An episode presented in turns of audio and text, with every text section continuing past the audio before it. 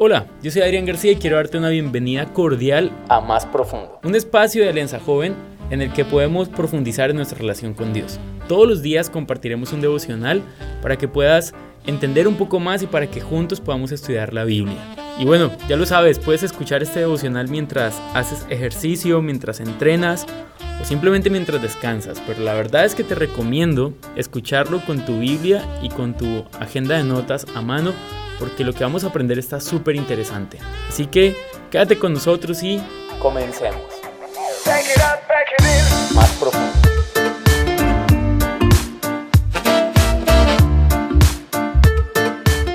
Hey, ¿qué tal? Bueno, quiero decirles que estoy súper feliz de estar hoy nuevamente aquí con ustedes en nuestro podcast número 4. 4 días ya y la verdad es que serán más de 300 con la ayuda de Dios, al menos durante este año. Y bueno, estoy súper contento y estoy contento porque seguimos estudiando la palabra de Dios eh, a profundidad, creo yo, pues no una profundidad así súper extrema porque necesitaríamos muchísimo más tiempo, pero creo que sí estamos encontrando muchos detalles interesantes y yo personalmente estoy creciendo con este estudio del libro de Lucas. Hoy vamos a leer los versículos 39 al 45 y vamos a sacar de allí una reflexión, así que acompáñenme.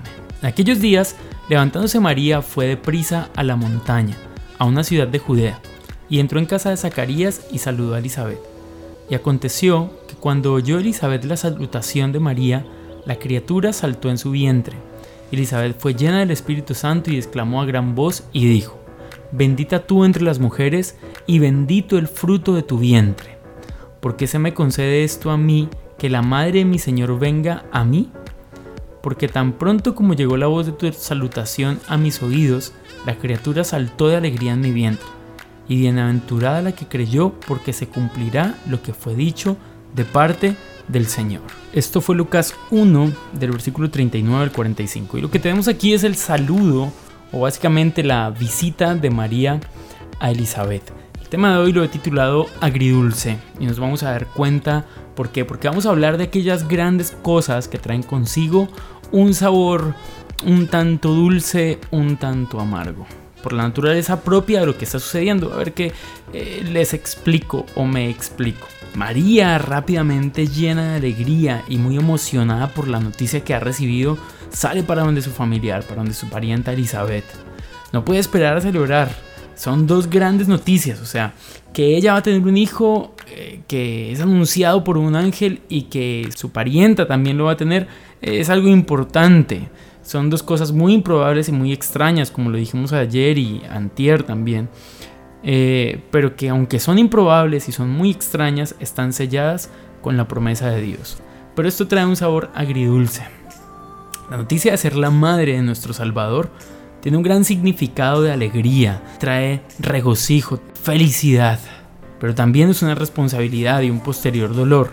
En muchas, o mejor en, en la mayoría de ocasiones, Dios nos comisiona para llevar un gran privilegio, pero este privilegio tiene un gran costo también.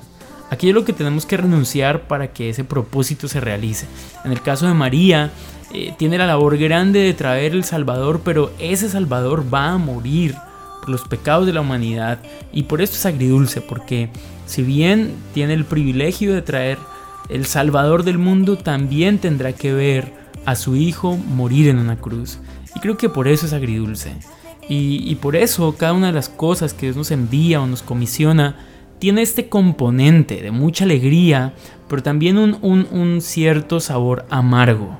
Ahora, tal vez en la actualidad muchas personas eh, tratan de vender la idea del Evangelio como algo únicamente color de rosa y la verdad es que no es lo que encontramos en la Biblia. Lo que encontramos en la Biblia es que los grandes hombres de fe y los grandes hombres que Dios usó eh, para predicar, para extender el Evangelio, fueron hombres que tuvieron grandes privilegios, tuvieron grandes respuestas de Dios, pero también tuvieron batallas inmensas en la tierra perseguidos, rechazados, acusados, apedreados, golpeados, muchos de ellos abandonados por su familia, muchos de ellos eh, odiados por la sociedad y tuvieron que pagar el precio, pero no solamente en la antigüedad, en la actualidad vemos personas que han tenido que pagar un precio alto y me gustaría preguntarte, ¿a qué debes renunciar? ¿Y a qué estás dispuesto a renunciar? Si María decide no aceptar por temor al sufrimiento, seguramente hoy nuestra historia sería diferente pero aceptó. Como en el caso de María, y ya lo dije hace un momento, tenemos muchos casos en la Biblia y a través de la historia y en la actualidad, hombres y mujeres que han estado dispuestos a pagar precios muy altos, su familia, su comodidad, su vida incluso, su reputación, por el hecho de llevar el mensaje de la cruz. Creo que esto me inquieta y me lleva a pensar a qué estaría dispuesto yo a renunciar y quiero hacerte esa pregunta porque he estado reflexionando. ¿A qué estarías dispuesto o dispuesta a renunciar? ¿A qué renunciarías? Bueno, meditemos un poco en ello y me parece genial y creo que sería genial que el día de hoy pudieras meditar un poco en ello. ¿A qué estarías dispuesto a renunciar? María renunció tal vez a su comodidad, renunció a su buen nombre tal vez, porque cuando iba por la calle seguramente dirían, ahí va María, la que quedó embarazada antes del matrimonio. O quién sabe qué dirían. Pero renunció a algo más grande. Eh, o aceptó más bien algo más grande. Aceptó ver a su hijo colgado en la cruz por los pecados de, de otros, por la maldad de otros. Y eso me parece interesante. Un segundo punto que quiero que toquemos es una actitud sana. Y aquí ya no vamos a hablar más de María, sino de Elizabeth. Elizabeth no saluda con falsedad en su corazón. No dice, mmm, pues eres medio llena de gracia. O, hmm, es que eres llena de gracia por esto, por lo otro. No, simplemente su corazón se rebosa de alegría. El Espíritu Santo le ha mostrado a Elizabeth que su hijo será grande. Estamos hablando de Juan. Dice que él será el que va a ir preparando el camino para el Salvador, que será importante, que tendrá la misión de reconciliar el corazón de los padres con el de los hijos. Pero ahora el mismo Espíritu Santo le muestra que el hijo de María, es decir, Jesús, será más grande que su hijo.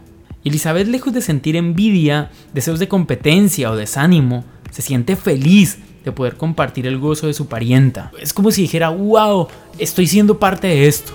Y esto es genial. No piensa, mi hijo será más grande, mi hijo será más importante. No, simplemente dice, wow, qué privilegio tengo yo. Quiero preguntarte, ¿cuál es tu actitud frente a las victorias de las demás personas? ¿Qué piensas cuando a otro le va bien? ¿Qué piensas ante el ministerio de otra persona? ¿Qué piensas ante el éxito de otra persona? ¿Qué piensas ante las buenas notas de otra persona? Eres de los que dice, hmm, esa sacó buenas notas porque es que esto y lo otro. O, hmm, ese sacó buenas notas porque esto y lo otro. ¿Qué piensas?